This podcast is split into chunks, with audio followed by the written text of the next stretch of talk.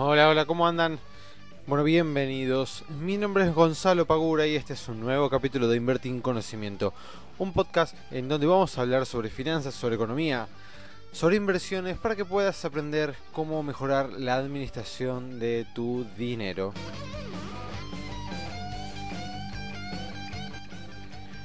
Muy buenos días, muy buenas noches, muy buenas tardes. ¿Cómo estás? ¿Cómo están? Espero que excelentemente bien. Espero que hayas arrancado muy bien la semana porque la verdad que para mí lo fue. Fue un gran comienzo. Es el comienzo de mis vacaciones tan ansiadas y esperadas durante todo el año.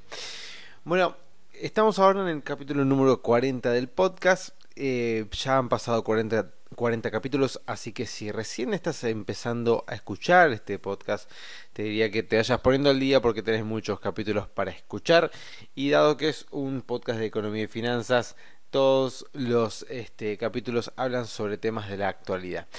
Em, hoy vamos a tocar un tema que surge en bastantes conversaciones con otras personas que están empezando a invertir o que ya vienen invirtiendo a lo largo de hace algunos años y ya tienen cierta experiencia en este, en este rubro, que es si se puede vivir o no de las inversiones, ¿no? Eh, hay un momento en el que, em, por lo menos a mí me pasó, que me empecé a preguntar de si realmente podía llegar a vivir solamente de mis inversiones o no.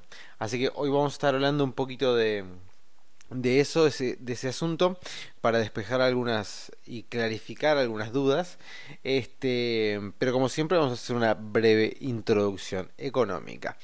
Em, ya faltan menos de, hoy es 9, falta menos de 10 días, eh, perdón, no, 10 días no, falta menos de 20 días para las elecciones presidenciales. Tenemos, si no me equivoco, el día 13 o 14 y el 20 los dos, este, ¿cómo se llama? Debates presidenciales. Así que atentos ahí a ver qué es lo que puede llegar a pasar, porque dependiendo de em, si el mercado ve que puede llegar a ganar uno u otro o que le fue mejor en el debate, si bien no es decisivo, eh, al momento de votar, pero digamos, todo el mundo lo está viendo, así que hay mucha gente que está pendiente del debate, que en la que pisas el palito estás al horno. Este, así que anótense, si no me equivoco es el 13 y el 20, o el 14 y el 20, no pasa de esas, de esas dos fechas, tenemos dos debates presidenciales. El tipo de cambio en el día de hoy está como viene estando hace varios días, este, subiendo muy de a poquito, muy lentamente, afianzándose en los 60 pesos por dólar. Eh, sigue habiendo claramente una dolarización de carteras, mucha gente que está pasando sus pesos al dólar y los está pasando a caja de seguridad o, directamente los retira del banco. Em, por la incertidumbre que genera el contexto macroeconómico, ¿no? O sea, eh, no tenemos una certidumbre para nada en, en Argentina hoy en día. Entonces, bueno, y teniendo un historial bastante pesado como el que tenemos, bueno, es preferente eh, quedarnos en dólares, quedarnos en moneda dura y bueno, a los que lo puedan pagar una caja de seguridad los ponen en una caja de seguridad y si no directamente los sacan del banco. Hay que tener en cuenta que una caja de seguridad te la cobran, ¿sí? tiene un fee mensual que abonas, pero digamos, ante una llegada de, no sé, supongamos confiscamiento de, de, los, del, del patrimonio de las personas y del del dinero de los dólares, bueno, las cajas de seguridad no las pueden tocar porque es exactamente lo mismo que si tuvieses los colchones, eh, los colchones no, perdón, los dólares, eh, como se suele decir en el colchón de tu casa. Este, así que muchas personas están directamente haciendo eso, ¿no? Se pagan su cajita de seguridad en el banco, lo ponen ahí su, su dinero y chao. Y ya se olvidan. Em, después, Hubo algunas este, cuestiones en el mercado en el día de hoy. Estados Unidos cayó más del 1% en todos sus índices de referencia, en Standard Poor's, el Dow Jones y el Nasdaq cayeron más del 1% por estas tensiones que siguen teniendo. Parece que esto no acaba nunca más en la vida, ¿no? O sea, China y Estados Unidos evidentemente se están batiendo a ver quién es este, el más fuerte de los dos y la verdad que no sé bien en qué puede llegar a terminar eso, pero afecta, termina afectando el mercado. Estados Unidos hoy cayó, eso se vio replicado también acá en Argentina, que la vez pasada en el podcast anterior justo había dicho de que caía Estados Unidos y Argentina no. Bueno, ahora se dio que nosotros seguimos la tendencia mundial, que fue la baja en el día de, de hoy martes. Eh, así que muchos de los ADR argentinos cayeron, algunos hasta el 7%, como es el caso de Pampa Energía, y mm, Galicia y todo el sector financiero cayó bastante, entre el cuarto, 4 y el 5%, así que eh, nuestro querido Merval también se vio afectado eh, en el día de, de hoy. Tengan en cuenta que dentro de, si no me equivoco, la semana que viene, a ver, Hoy es 9. Sí, la semana que viene, el jueves, precisamente de la semana que viene, jueves 17 de la semana que viene, es el vencimiento de las opciones de octubre. ¿sí? Así que aquellos que estén invirtiendo en opciones financieras, tengan en cuenta que el jueves que viene, hasta las 3 y media de la tarde, tienen tiempo hasta comprar o vender opciones. Luego de ahí ya solamente pueden ejecutar las órdenes, este, pero no las pueden vender ni comprar. Después ya pasamos a las opciones de diciembre. Em, bueno, a ver, después en lo que es... Sí, después se prevé una inflación por arriba del 5%, pero creo que eso ya lo había dicho la, la vez pasada en el podcast anterior. Este, las reservas lamentablemente siguen cayendo porque el central tiene que salir a intervenir, lo cual lo hace cada vez tener menos cantidad de, reservas líquidas en el Banco Central. Bajó un poquito la tasa, la verdad es que no es, es, la tasa de referencia que tenemos hoy en día ya es astronómica, ¿no? O sea, no tiene no tiene demasiado sentido ni siquiera hablar de eso porque es una tasa que destruye totalmente la, la economía real.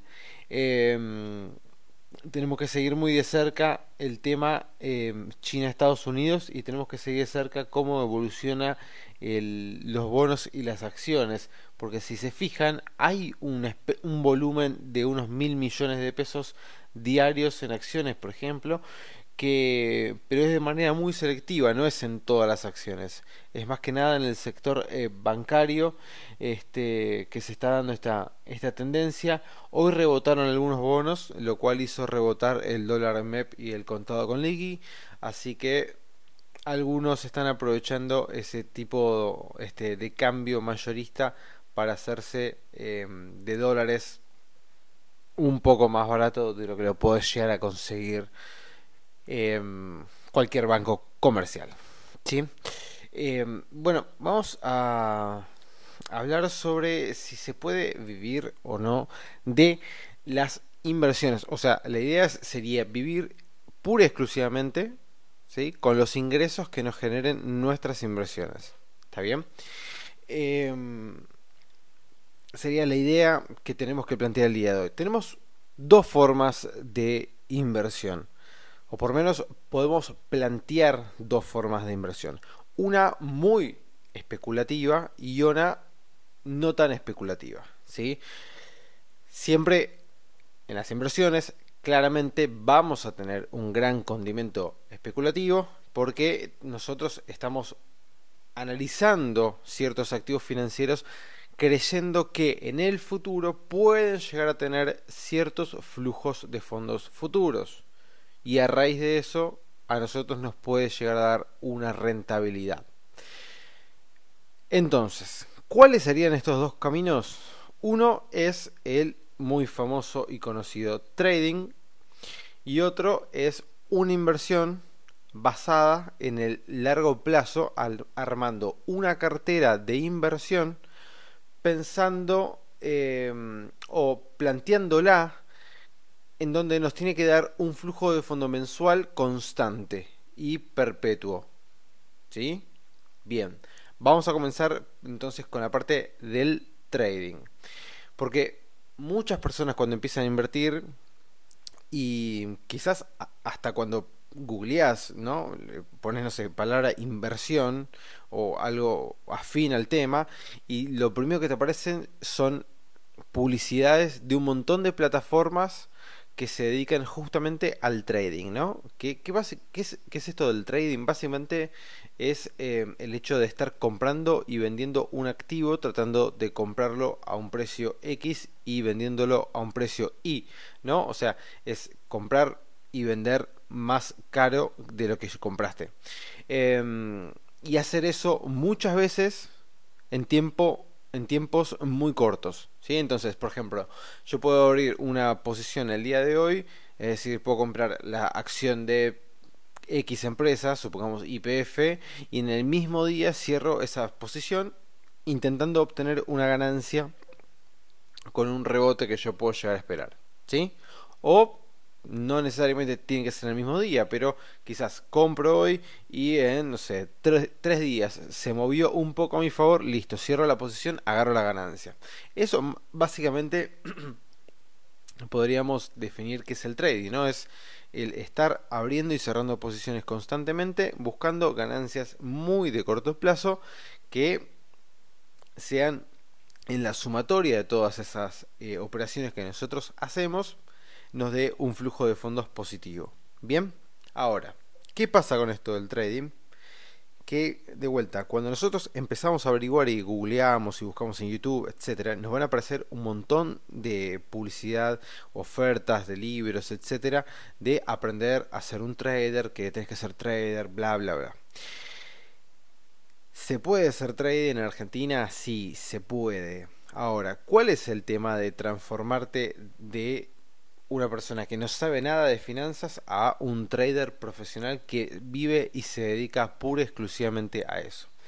Primero, lo que acabo de decir, te tenés que dedicar pura y exclusivamente a eso. ¿Sí? ¿Por qué? Porque el trading vas a necesitar, primero, capacitarte mucho. Capacitarte mucho en serio en el activo que quieras tradear. ¿Sí? Supongamos que son acciones, bueno, vas a tener que saber bien cómo funcionan las acciones, vas a tener que analizar bien cada acción que vos quieras invertir, cómo son los movimientos que tiene, cuáles son las tendencias, el, análisis de gráfico lo tenés que tener recontra hiper claro. Bueno, son un montón de cosas, ¿no? Primero la capacitación, ¿sí? Armar este un plan de crecimiento de conocimiento bien fuerte y saber absolutamente todo, analizar un montón de variables este, diarias de cómo se mueven los activos que vos quieras llegar a tradear. Bien, después tenés que armarte un sistema que controle tus emociones y tu cabeza, básicamente, que es tu sistema de trading, ¿sí? El cual vas a tener que ir modificando este, según los resultados que este sistema te vaya dando. Es decir, que vas a tener que crearte tus propias reglas de trading. Después, vas a tener que tener tiempo. Esto, esto es fundamental. Vos imaginate lo siguiente, vos estás en tu trabajo, ¿no? Supongamos que trabajás de administrativo en una empresa. Eh, compras X, eh, sí, no sé, acciones de Banco Galicia, vamos a suponer. Compras acciones de Banco Galicia, ¿no? A, no sé, 87 pesos. Que es justo las compraste en el piso de ese momento, ¿no? Y bueno, tu jefe te llama, te dice, vení a mi oficina que quiero hablar con vos porque tenemos que hacer unas cosas, pa, pa, pa. Y vos decís, no, no puede ser, pero yo justo acabo de comprar, bueno, tenés que ir a reunirte con tu jefe, no te queda otra. Listo, te reunís. En el momento que salís, que no sé, fueron 40 minutos, las, pasó algo en el, no sé, una noticia este súper adversa para el sector bancario, se te desplomó la acción y estás perdiendo ahora. Entonces, vos no podés darte el lujo de, no sé, comprar y no estar pendiente en la pantalla de lo que está pasando. Si vos querés ser un trader, necesitas tiempo, necesitas ver lo que está pasando, cómo se mueve el mercado.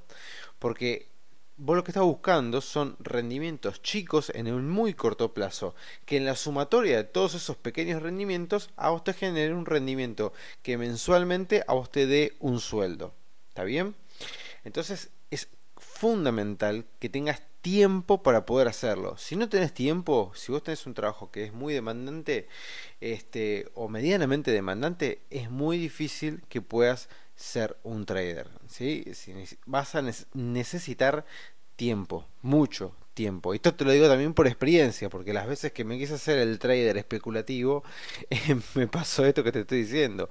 Tuve que dedicarme a mi trabajo remunerado, dejar de mirar la pantalla de, de las acciones o de lo que fuere, y bueno, nada, después cuando volví a la pantalla me di cuenta que se había movido un montón el mercado y, y la oportunidad de haber ganado se me pasó y ahora estaba perdiendo. Entonces es muy importante que si vas a hacer trading estés muy capacitado, que tengas las herramientas, que sepas analizar las herramientas, que tengas un sistema de trading bien armado y que lo sigas y que tengas mucho tiempo para dedicarle a eso, porque realmente es un trabajo, ¿sí? O sea, la gente se puede vivir del trading, sí, pero la gente que lo hace se dedica a eso, o sea, trabaja de eso. ¿Está bien? No es que trabaja arriba de un camión, maneja cuatro horas y se dedica a trading con el celular. ¿Está bien? Se dedican a eso. Es gente que se está constantemente dedicándose eh, full time a ese trabajo. Bien, ahora pasamos a la otra pata, no tan especulativa, sino más bien eh, largoplacista. Que básicamente, ¿qué es?